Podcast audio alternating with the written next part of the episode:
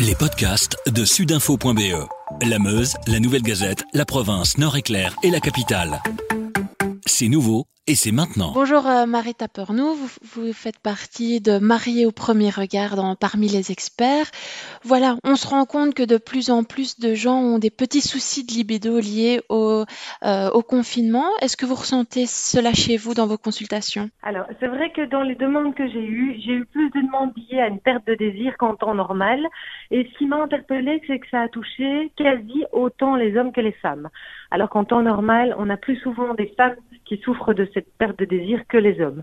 Et donc je pense que ce confinement a eu en effet un impact au niveau du, au niveau du désir. Et justement, comment est-ce qu'on peut expliquer cette absence de désir euh, durant ce confinement? Je pense que euh, y a plusieurs explications. Il y a euh, le fait euh, qu'on vit à des rythmes quand même différents des rythmes qu'on a en temps normal.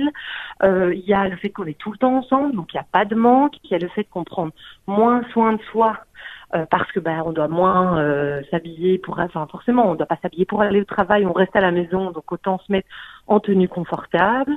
Euh, il y a aussi le fait qu'on est tout le temps ensemble mais est-ce qu'on passe des moments de qualité à deux? Généralement il y a une quantité de moments mais pas des moments de qualité. Le fait que ben, on peut pas sortir aller boire un verre on peut pas aller manger un bout à deux.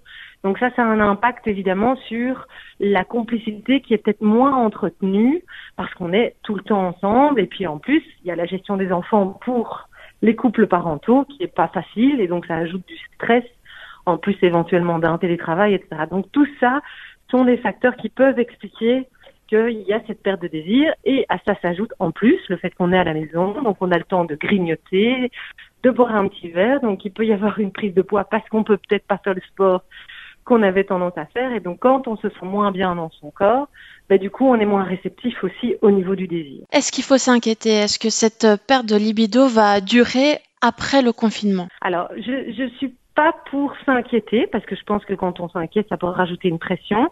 Par contre, il faut garder ça à l'œil. Il faut pouvoir s'en rendre compte pour pouvoir déjà mettre des choses en place en prévention. Parce que le, désir, ça fonctionne un peu comme soit un cercle vertueux, soit un cercle vicieux. C'est-à-dire que quand tout va bien, sans s'en rendre compte, on entretient son propre désir. Et quand ça va pas, ben, du coup, on décroche et on est dans un cercle vicieux où tout nous agace, où tout nous frustre et donc on a encore moins envie.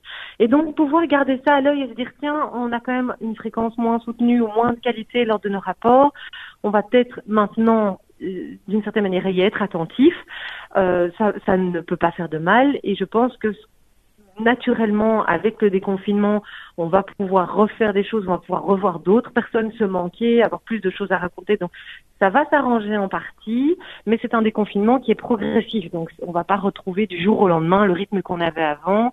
Donc voilà, je pense qu'il peu des deux, c'est l'idéal, c'est-à-dire être attentif et mettre déjà des choses en place en prévention, plus se dire que le déconfinement va aider aux retrouvailles euh, dans des, des, des moments de, de, plus grande qualité. Sur Instagram, vous partagez des, des, conseils justement pour faire face à ce confinement, notamment lister le positif et le négatif. Est-ce que vous pouvez un peu nous expliquer?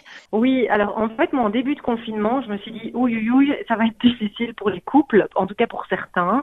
Et donc, du coup, tout au long du confinement, j'ai publié des petites capsules vidéo euh, qui sont très pratico-pratiques. C'est des petites piqûres de rappel.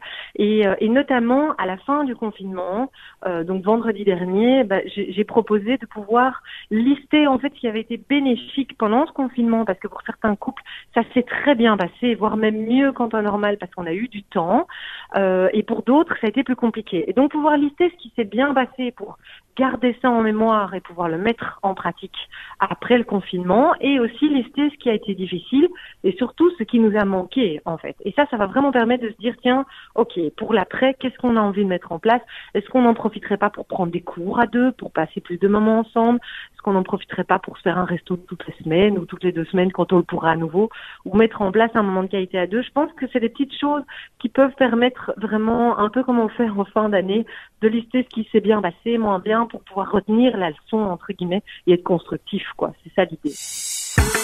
Avec sudinfo.be, la Meuse, la Nouvelle Gazette, la province, Nord-Éclair et la capitale, passez en mode local.